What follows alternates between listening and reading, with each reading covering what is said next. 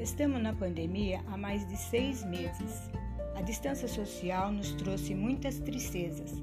Perdemos amigos, perdemos pessoas que amamos.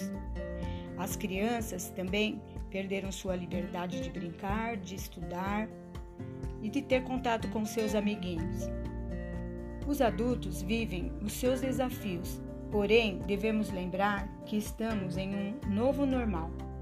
A volta às aulas presencial nos traz preocupação pelo fato da possibilidade de transmissão para os pais e os avós. Para o retorno das aulas, temos que ter consciência e atitudes no engajamento para que os alunos se sintam protegidos e acolhidos com carinho.